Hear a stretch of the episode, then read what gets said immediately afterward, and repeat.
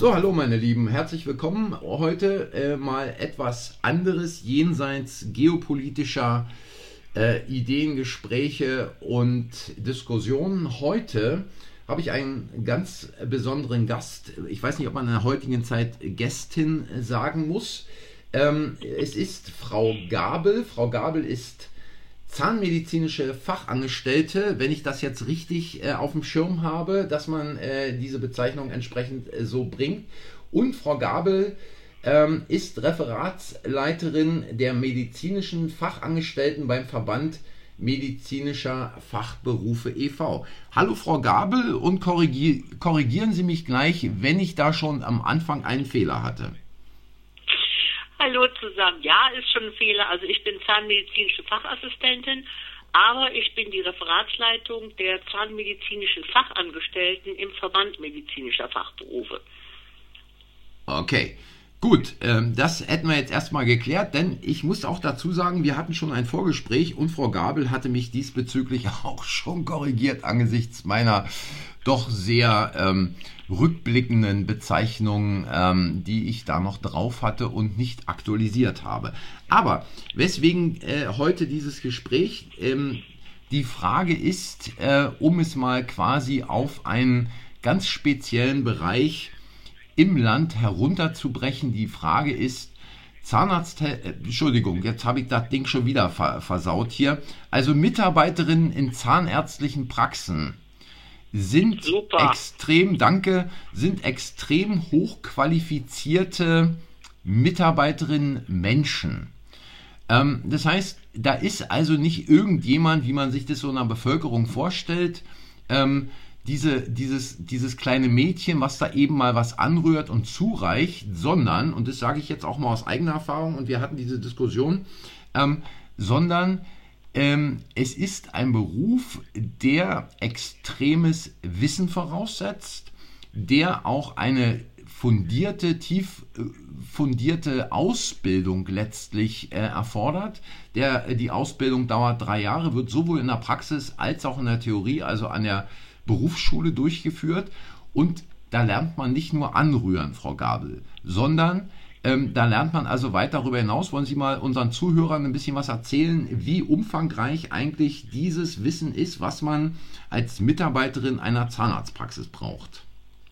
Hm, das mache ich sehr gerne. Also als erstes ist man in unserem Beruf Empathie gefragt. Das heißt, ähm, ja, Mitgefühl auch für Patienten oder dass ich mich darauf einstellen kann. Ich muss kommunikationsfähig sein, denn sprechenden Menschen kann man helfen. Sehr viel Fachkunde ist gefragt, was aber auch in der Praxis, aber auch im Beruf, in der Berufsschule mitvermittelt wird.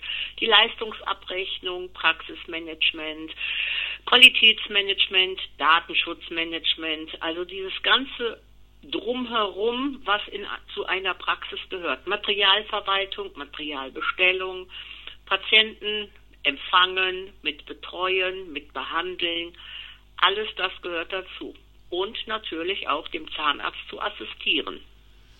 Und da sind wir ja schon äh, an einem Punkt letztlich, ähm, wenn wir mal, und ursprünglich ging dieses Gespräch ja mal um die Belastung von Mitarbeiterinnen in der Praxis während äh, der äh, sogenannten Corona-Krise. Wenn man sich da einfach mal anschaut, und Frau Gabel hat mir da also äh, wirklich auch, wie soll ich sagen, wichtige Hinweise gegeben, nicht nur durch die sogenannte Corona-Krise, sondern, ohnehin schon vorher, gab es natürlich immer weiter zunehmende Belastungen, letztlich Arbeitsbelastungen der Mitarbeiterin, richtig? Richtig, weil nämlich ähm, zu dieser ganzen Betreuung der Patienten bekommen, haben wir ganz viel Bürokratie dazu bekommen und natürlich ein viel ausgeprägteres Hygienemanagement. Also Hygiene ist alles in einer Praxis. Und Frau Gabe, vielleicht, äh, weil es nicht alles Zahnärztinnen und Zahnärzte sind, vielleicht auch nicht alles Zahn äh, Mitarbeiterinnen aus Praxen, ähm, sondern auch äh, andere äh, äh, Menschen hier zuhören. Vielleicht könnten Sie das noch ein bisschen äh, vertiefen, was da alles dazugehört und wie weit letztlich diese Verantwortung von Mitarbeiterinnen in der Praxis letztlich auch geht.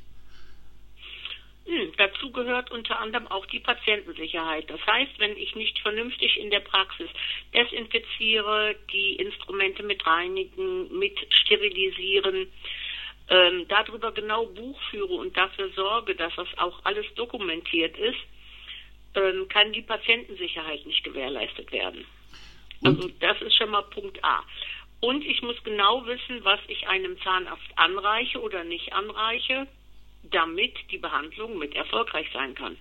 Und wir dürfen natürlich an der Stelle auch nicht vergessen, dass es äh, durch diese bürokratischen Verschärfungen auch zu Dingen gekommen ist, also was jetzt beispielsweise auch Röntgenverordnung anbelangt, was diese ganze Geschichte Qualitätsmanagement in den Praxen anbelangt, was äh, die äh Geschichte anbelangt, äh, IT-Sicherheit, also quasi Datenschutz und so weiter, wo im Prinzip die Belastung der Mitarbeiterin in den letzten Jahren extrem zugenommen hat. Stimmt, ganz genau. Denn in dem, also wir handhaben das ja alles neben unserem normalen Beruf, sag ich jetzt mal, sind diese ganzen Punkte ja mit dazugekommen. Und ich muss auch wissen, dass ich mal die Patientendaten mal nicht raus in die Welt schicke, sondern dass ich, da, ich dafür eine Verantwortung für trage.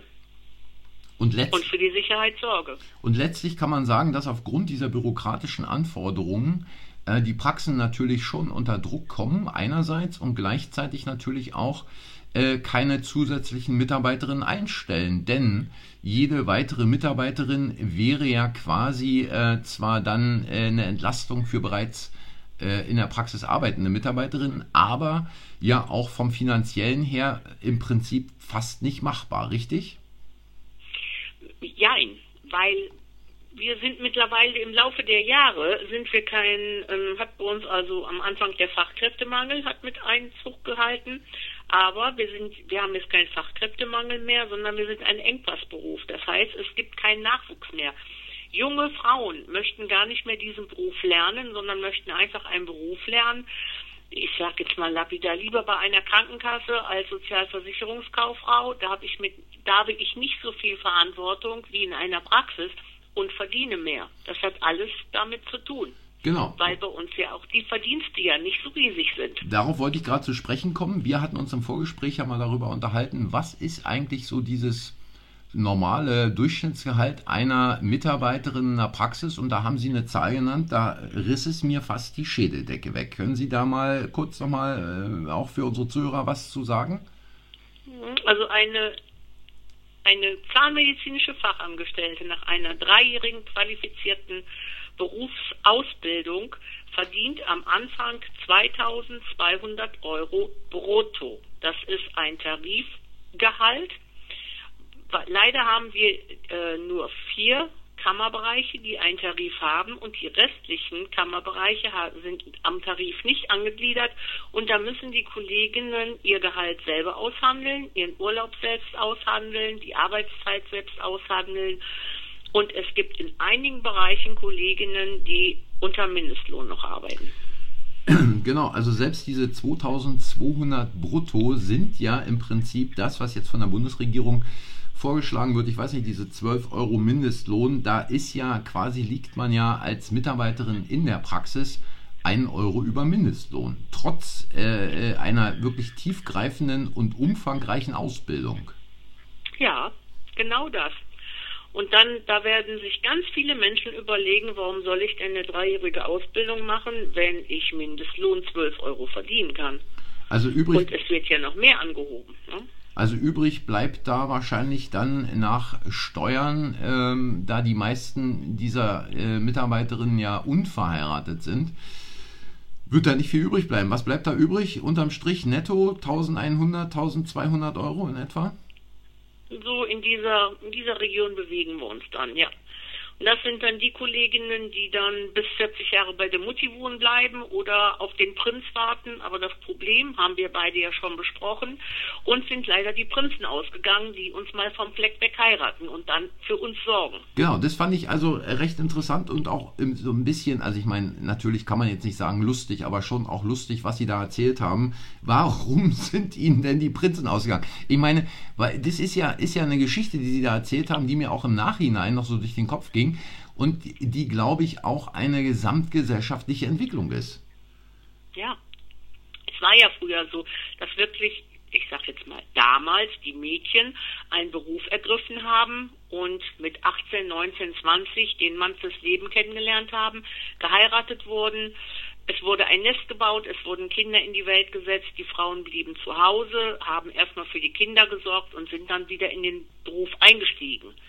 Das kann sich heutzutage seltenst eine Familie noch erlauben, weil allein das Leben schon so teuer geworden ist. Und wer lange aus dem Beruf weg ist, kriegt schlecht wieder Anschluss. Ja, und äh, dann, ich, ich will ja einfach gerne nochmal auf diese Geschichte zurückkommen, was die Prinzen heute eigentlich gerne machen. Weil, wie gesagt, da, äh, wiederhole es gerne. Bitte. Also früher haben uns, kamen die Prinzen auf dem weißen Pferd, haben uns weggeheiratet. Heutzutage haben wir Prinzen, die machen alles. Aber die können keine Familie mehr ernähren, sondern die meisten äh, spielen die Playstation. Ja, danke. Das wollte ich nochmal hören, weil, wie gesagt, äh, einerseits ist es natürlich schon auch eine lustige Geschichte, andererseits natürlich auch äußerst traurig, was äh, da an gesamtgesellschaftlichen Entwicklungen äh, in den letzten Jahren quasi äh, sich getan hat. Und äh, wie sehen Sie denn eigentlich äh, aus Ihrer Perspektive mit sehr viel Erfahrung in dem Beruf und auch äh, vor dem Hintergrund dort diese Referatsleitung inne zu haben. Wie sehen Sie denn eigentlich dann die Zukunft nicht nur des Berufes, sondern der gesamten Zahnheilkunde in Deutschland, die ja mal äh, zu den, ja, ich würde sagen, eine der besten in der Welt war. Und all das, was uns in den 90er Jahren über amerikanische Zahnheilkunde erzählt wurde, äh, äh, war ja mehr oder weniger, wie soll ich sagen, äh, doch auch ein Ammenmärchen. Äh, aber ich kann es selbst beurteilen, wenn ich jetzt mal durch Europa gucke, dass in Deutschland also da schon auf absolutem Spitzenniveau gearbeitet wurde. Wie beurteilen Sie denn dann die Zukunft der Zahnmedizin, wenn erstens kein Nachwuchs kommt und zweitens Mitarbeiterinnen sich auch äh, aus der Praxis verabschieden und sagen, ich arbeite lieber bei einer Krankenversicherung oder irgendwo anders, weil äh, das Gehalt passt dort besser? Also ich sag mal, die Zahnmedizin ist auf alle Fälle besser geworden. Also brauchen wir nicht drüber diskutieren. Ähm, der Trend wird hingehen zur One-Man-Show, nämlich dass ein Zahnarzt allein in einer Praxis arbeiten wird. Vielleicht, vielleicht hat er noch jemanden, der ihm ein bisschen was anreicht. Aber das glaube ich noch nicht mal.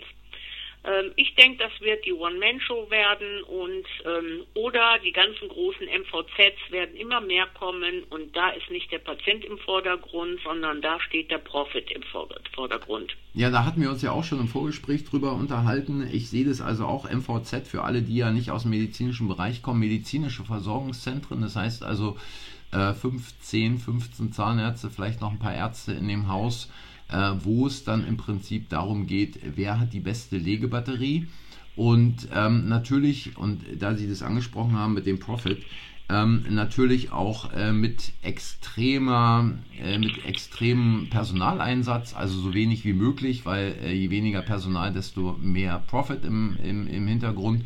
Und ich habe das äh, ja auch schon mal erwähnt, aus meiner Erfahrung in England, wo die Reise hingeht, und es wird definitiv nach Deutschland kommen, dass also diese MVZs, diese medizinischen Versorgungszentren, sich ausbreiten werden und die One-Man-Show, ähm, da gebe ich Ihnen auch recht, wird auf der anderen Seite dann das Gegenmodell zu sein, aber dann wahrscheinlich nur mit äh, privater Behandlung und nicht mehr mit Kassenmedizin.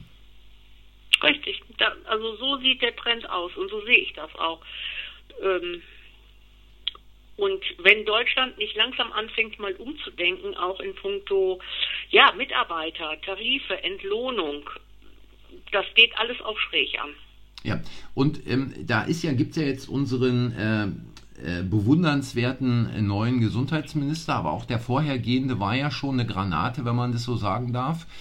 Ähm, ja. Obwohl man die Granate jetzt ja angesichts der derzeitigen geopolitischen äh, Entwicklung vielleicht besser doch draußen vorlässt.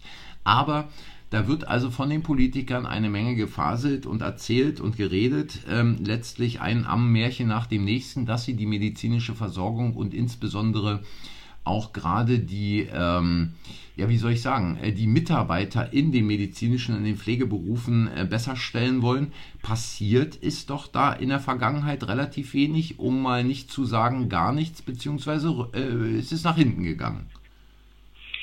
Hm, für die Pflegeberufe machen die viel zurzeit. Ne? Da gibt es ja auch wieder einen Sonder-Corona-Bonus. Ja, Moment, Moment.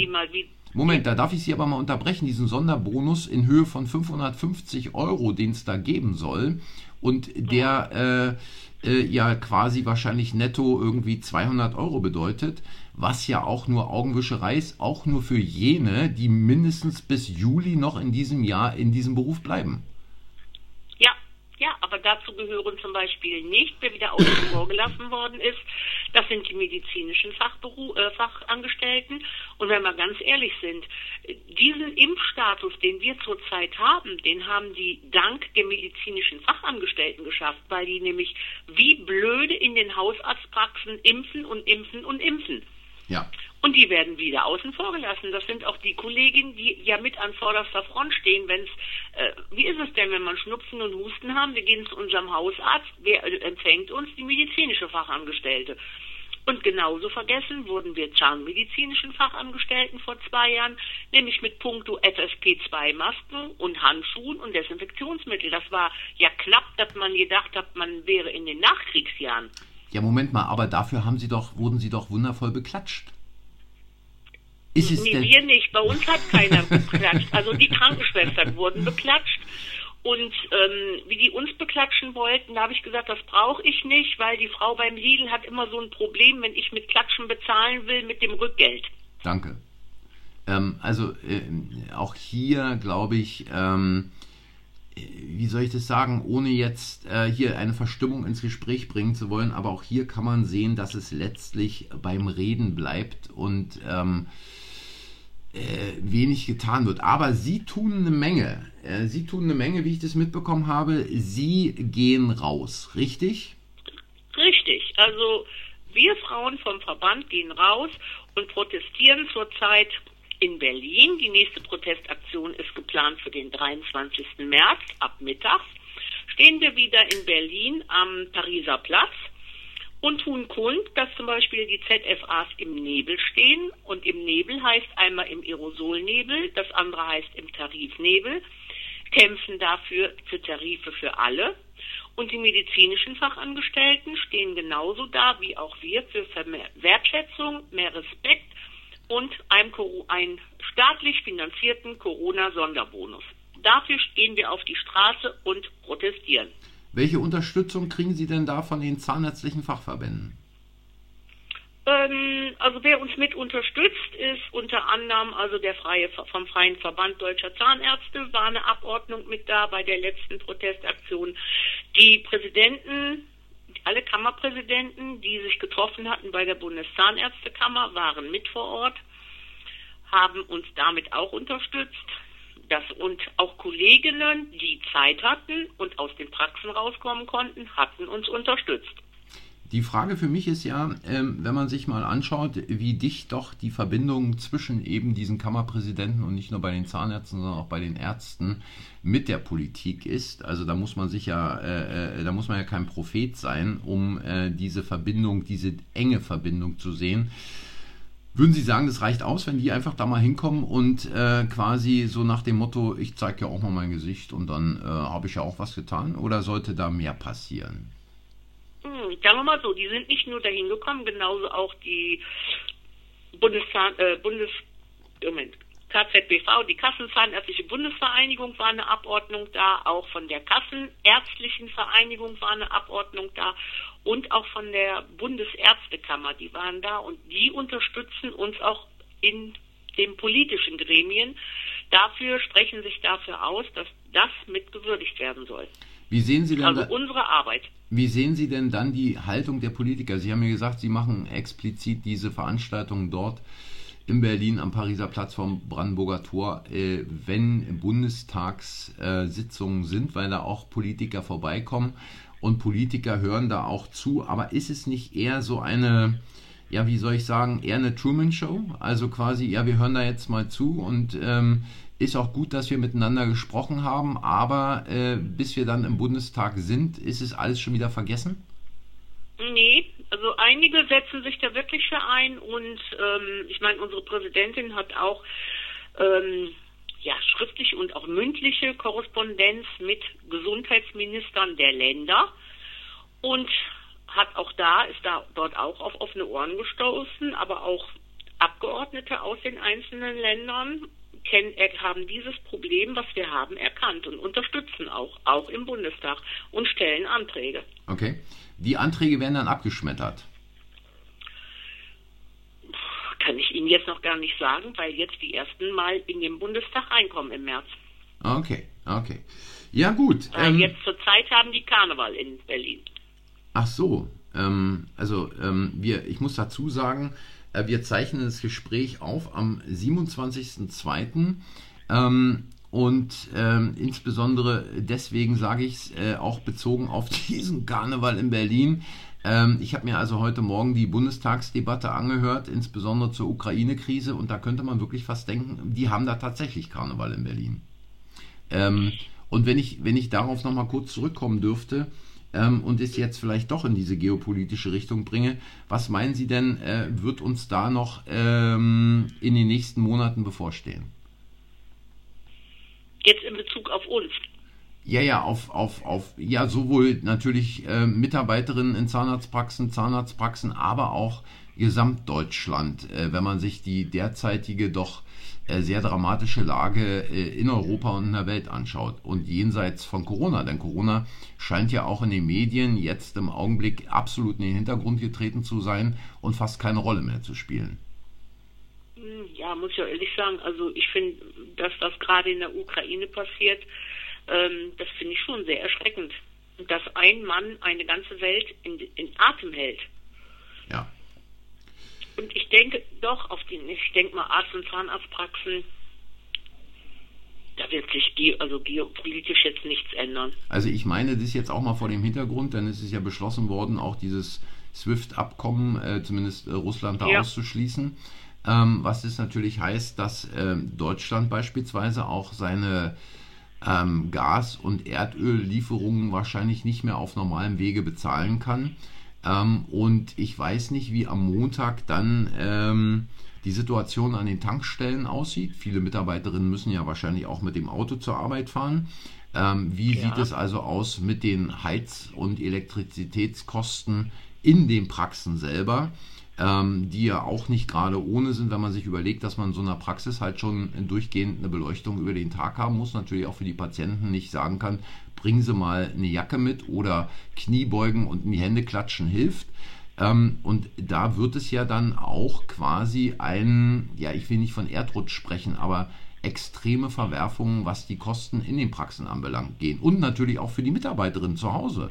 Also die ja quasi auch eine Familie haben oder bei Mutti leben oder aber selbst irgendwie eine Wohnung haben und dort auch zusehen müssen, wie sie irgendwie über die Runden kommen müssen. Das stimmt. Aber ich sag mal, in den Zahnarztpraxen sind die, sind die Patienten es jetzt schon wirklich gewohnt, weil immer Dauerlüftung ist, ähm, dass die wirklich schon mit einer Jacke mehr kommen. Ähm, jetzt könnte ich ganz gemein sein und könnte sagen, naja, es geht ja auf ein, ins Frühjahr rein. Ähm, dann wird es auch draußen wärmer, aber ähm, das sehe ich nochmal gar nicht so. Aber was auch ganz schön einschlagen wird, denke ich, ist die Material, also die Versorgung von Materialien bei uns, denn es wird ja viel in Russland hergestellt oder rübergebracht und einige Dentaldepos die sind ja alle mit verwurzelt und gemacht getan. Da wird sich wahrscheinlich einiges auftun. Und ich kann, also ich habe jetzt noch nicht in meine Glaskugel reingeguckt, aber ich denke, es werden Lieferschwierigkeiten kommen. Was auch heißt, äh, dass die Patientenversorgung auf die eine oder andere äh, äh, Seite oder auf der einen oder anderen Seite gefährdet sein könnte. Könnte, ja, ja. denke ich. Ja. Oder wir machen dann wirklich, wir greifen dann wieder auf Materialien, erstmal zurück von früher oder ich denke auch jede normale Zahnarztpraxis oder auch Arztpraxis, die werden eine ganz normale oder gute Materialverwaltung haben, dass erstmal einiges im Vordergrund ist. Oder ich denke mal, ab Montag wird wieder geordert werden wie verrückt. Okay, äh, aus äh, Krisengründen. Ja, ja, denke ich mal. Ja. Ähm, da muss ich aber auch abwarten, was, also was auch mein Chef dann dazu sagt, wenn der sagt natürlich jede Menge Füllmaterialien oder oder ordern, ja, dann muss geordert werden. Ähm, noch zum Abschluss vielleicht, Frau Gabel, einen Blick in Ihre Glaskugel. wie mhm. Sie die nächsten Monate, ich will hier überhaupt nicht von Jahren, weil so weit, so weit kann man überhaupt nicht in die Zukunft gucken, glaube ich, derzeit. Äh, was glauben Sie, wird in den nächsten Monaten passieren? Wie wird es Ihr berufliche, Ihre berufliche Tätigkeit äh, treffen? Und äh, äh was wird sich da verändern? Also ich sehe, muss ich ganz wirklich sagen, also wenn wir haben jetzt Tarifverhandlungen am 8. April und wenn nicht mehr Kammerbereiche jetzt bereit sind, mal mit an diesen Verhandlungstisch zu kommen und sich auch mal mit uns auszutauschen, denke ich, wird auf Dauer die zahnärztliche Versorgung gefährdet sein, punkto mit Mitarbeiter. Viele Mitarbeiterinnen schreiben und sagen auch mittlerweile sehr laut, dass sie aus dem Beruf rausgehen, weil man woanders mehr Geld verdienen kann und die, für die Verantwortung, die wir auch tragen, wir nicht, nicht entlohnt werden. Und da denke ich, wird der Trend hingehen, noch weniger Personal und noch weniger Menschen, die diesen Beruf erlernen möchten. Das ja. sehe ich, das sagt meine Glaskugel. Keine guten Aussichten, würde ich mal sagen. Ähm, Vielleicht ist es ja auch mal wichtig, dass Menschen, die quasi nicht in der Zahnarztpraxis arbeiten und die nicht in der Arztpraxis arbeiten, die nicht im Krankenhaus und in der Pflege arbeiten und hier trotzdem zuhören, äh, einfach mal überlegen, auch dort mal äh, den Fokus hinzuschwenken, um mal zu schauen, und angesichts äh, der gesamtpolitischen, wirtschaftlichen Lage in Deutschland vielleicht auch mal äh, die ebenso wirklich wichtigen Berufe mit aufnehmen in ihre Forderungen, die da existieren, weil ich glaube, ansonsten es betrifft einfach jeden im Land, denn äh, es ist schnell mal passiert, dass man ins Krankenhaus muss oder aber noch viel schneller, dass man mal zum Zahnarzt muss oder aber mit vielen, vielen Tagen Zahnschmerzen durch die Gegend läuft, beziehungsweise überhaupt nicht mehr die Möglichkeit hat, vernünftig versorgt zu werden, richtig? Richtig. Ja.